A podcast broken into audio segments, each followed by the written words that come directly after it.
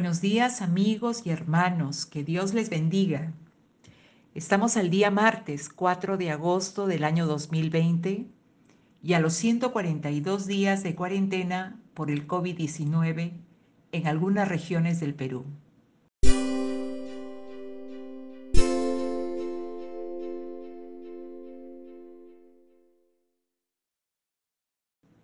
Les invito a acompañarme en esta breve reflexión sobre el texto bíblico que se encuentra en el libro del, del profeta Isaías, capítulo 7, versículos del 1 al 13.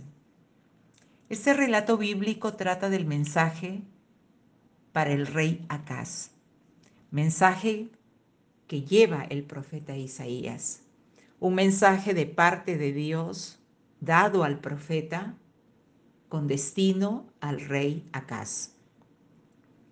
En la apertura de este capítulo 7 del libro de Isaías, el profeta encontró a Acaz en el canal del estanque superior, tal vez inspeccionando el suministro de agua de la ciudad en anticipación de un asedio. El acceso que tenía Isaías a la presencia del rey, conforme el capítulo 7 del libro, era porque su familia aparentemente pertenecía a la clase alta, lo que le daba el acceso al rey y al sacerdote.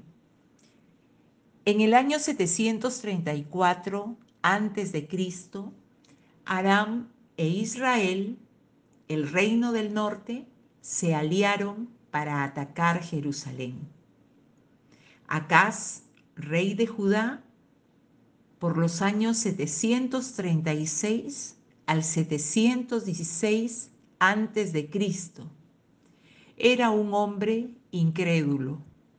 Estaba ocupado en el trono, era rey en Jerusalén, pero en este momento del relato se encontraba atemorizado, muy preocupado por el posible fin de su gobierno y porque los ejércitos invasores o la denominada coalición de Siria e Israel ya había devastado el territorio de Judá y mataban a mucha gente y las llevaban cautivas. Sin embargo, como habló el profeta Isaías, el reino de Judá no iba a llegar a su fin en ese momento. En el versículo 1 de este capítulo, Acaz, hijo de Jotán y nieto de Usías, reinaba en Judá.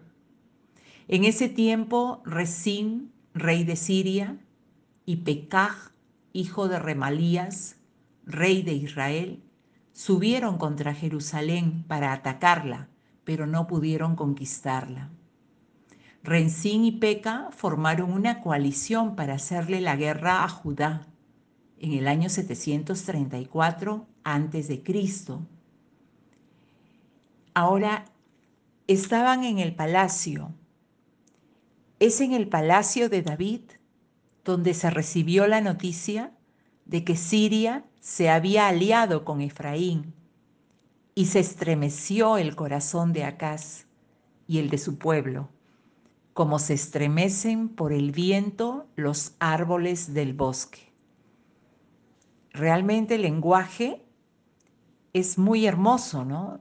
Eh, es, este, es un lenguaje conmovedor. Primero, habría que poner reparo en la noticia. La noticia eh, se recibe en el palacio, dice la Biblia, en el palacio de David o en la casa de David. Y eso se refiere a Judá, el reino del sur. Efraín, la tierra dominante en el norte, es una referencia a Israel, ya que Efraín es otro nombre de Israel, el reino del norte.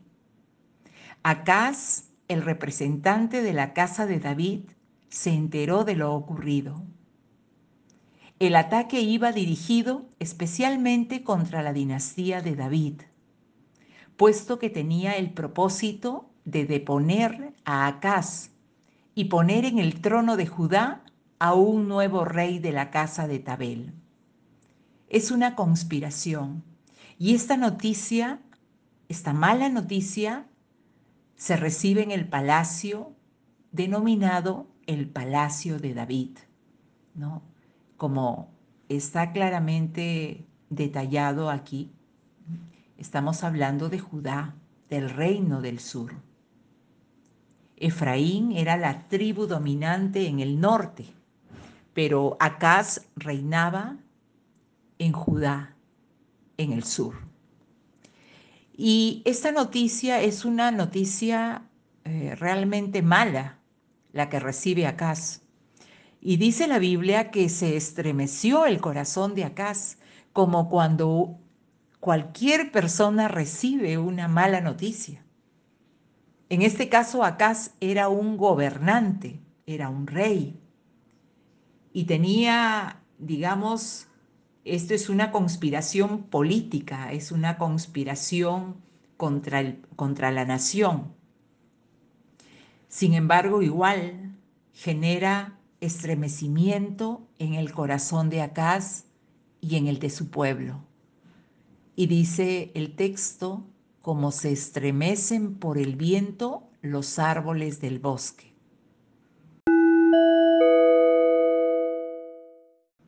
Es verdad, cuando uno recibe una mala noticia, eh, se estremece nuestro cuerpo, se estremece nuestra alma, todo nuestro ser. Es tremendo. Y acá será un hombre incrédulo. Él no tenía fe en Dios. Por eso dice la Biblia que los corazones de toda la corte se estremecieron como los árboles a causa del viento. Porque cuando uno no tiene confianza en Dios, es peor. Al recibir una mala noticia, una noticia de asedio, una noticia de conspiración por causa de los enemigos, en este caso que tenía una nación, puede ser también en el ámbito personal, cuando uno recibe una mala noticia respecto a enemigos personales a, situaciones que se levantan en contra de uno. Cuando uno tiene confianza en el Señor, puede descansar en Dios, puede acceder a Dios en fe, en confianza y hallar en Él la seguridad, hallar en Él promesas, hallar en Él consuelo, hallar en Él confort para el alma, ánimo para seguir adelante, para confiar en Él. Pero sin embargo, cuando una persona no tiene fe, como era el caso de Acaz, él no tenía fe. Y entonces dice que el corazón de toda la corte se estremecieron. Los corazones de toda la corte se estremecieron como los árboles a causa del viento. El Señor le dijo a Isaías, ve con tu hijo Sear Yasub. Eh, Sear Yasub significa un remanente regresará. Dios le dijo a Isaías que le diera este nombre a su hijo como un recordatorio de su plan de misericordia. Sear Yasub es un recordatorio de la fidelidad de Dios hacia ellos. El Señor le dijo a Isaías que vaya con su hijo a encontrarse con Acaz, donde termina el canal del estanque superior en el camino que conduce al campo de lavadero, localizado al este de Jerusalén.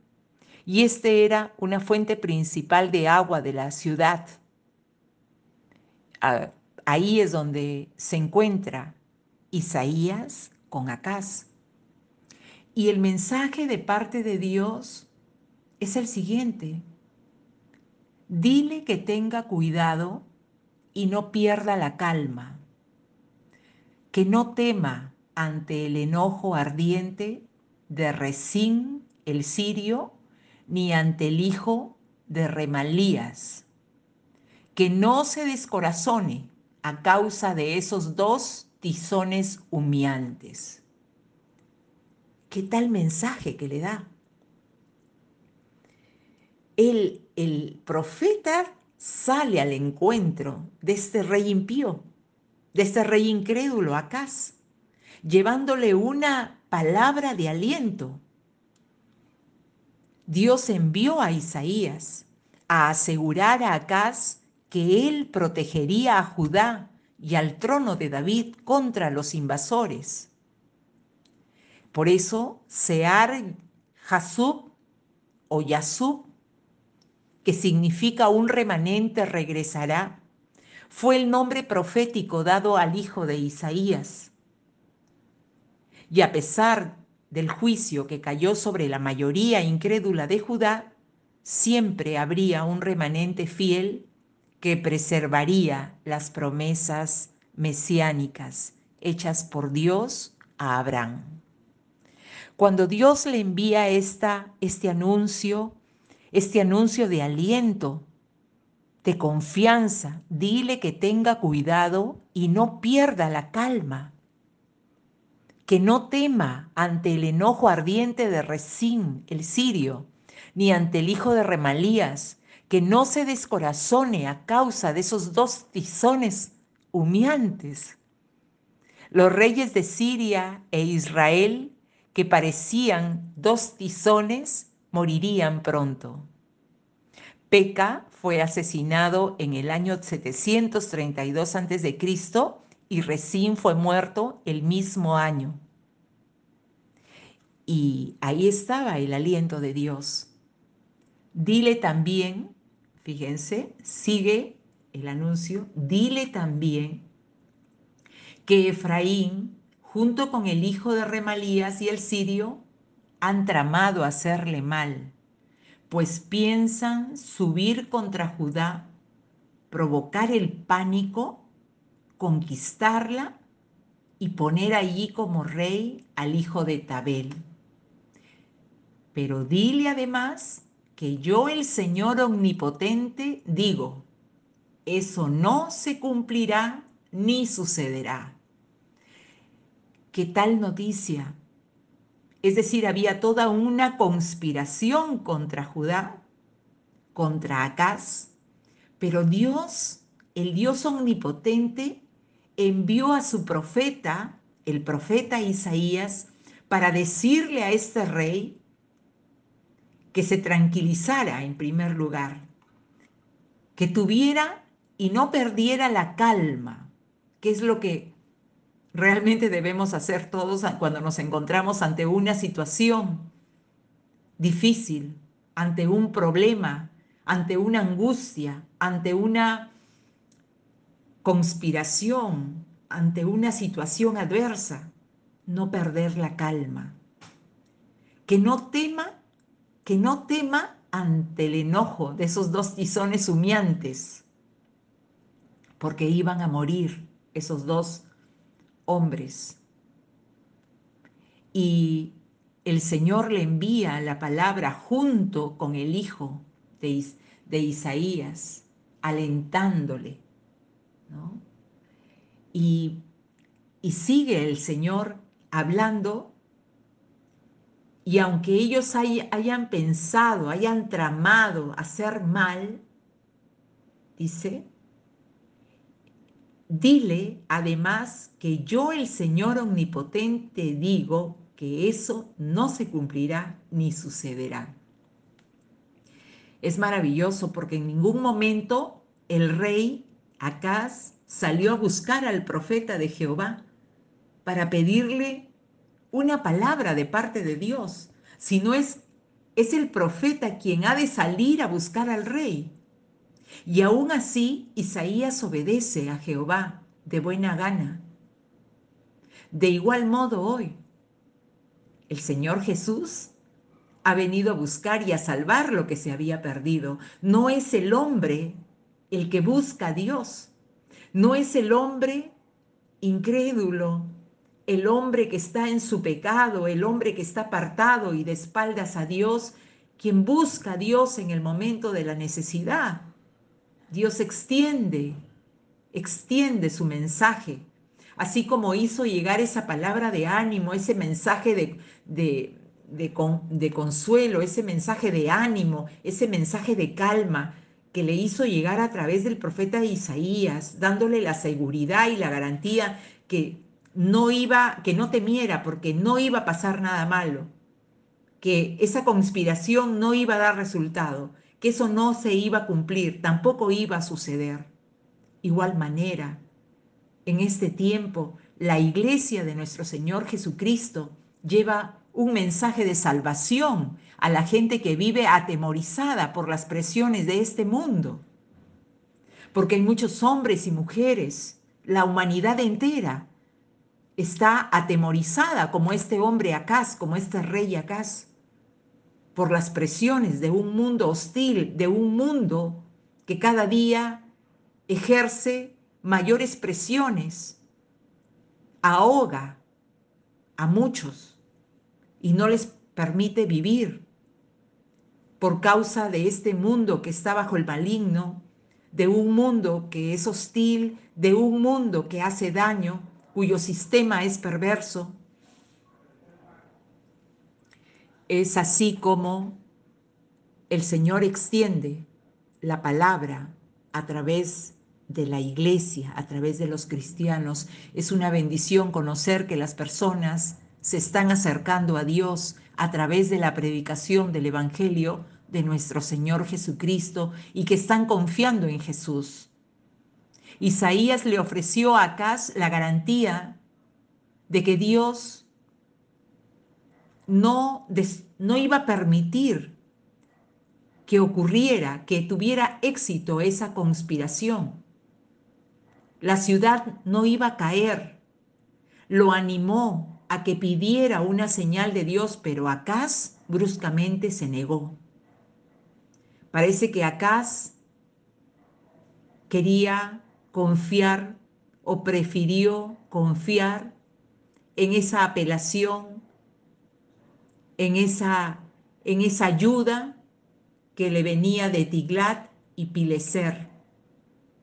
Se envió a estos oro y plata que sacó del templo y de su propio palacio, a fin de comprar la ayuda a Asiria.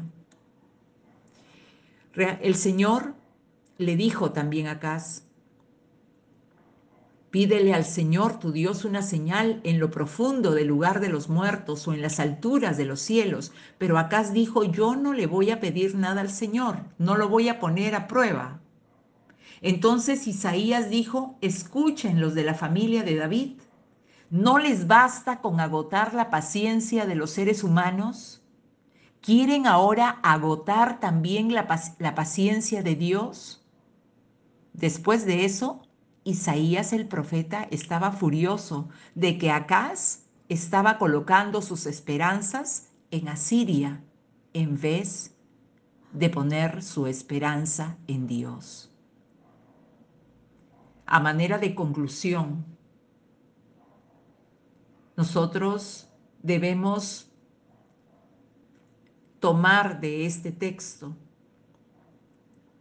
que es muy importante la fe en Dios. Que Dios siempre hace llegar su ayuda, su ayuda, como lo hizo llegar, llegar hizo llegar su palabra a través del profeta Isaías a Acaz. Y le animó a que tuviera calma y le animó a que confiara.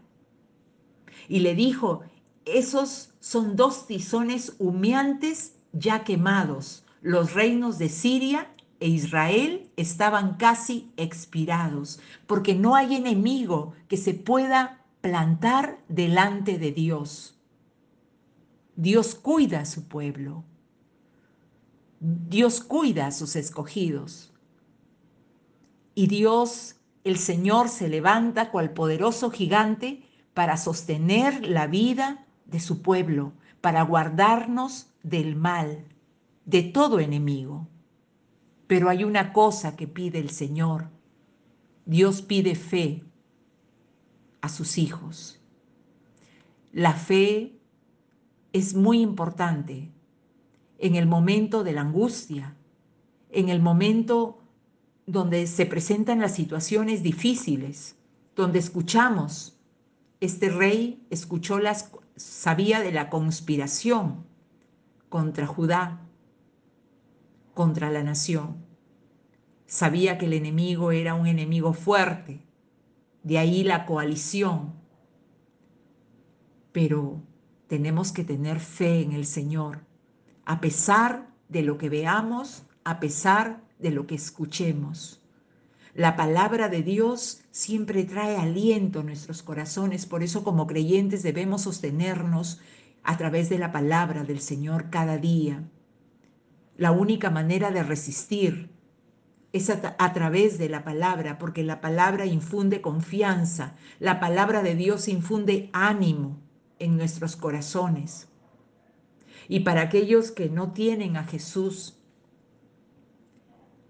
Jesús es el punto de partida.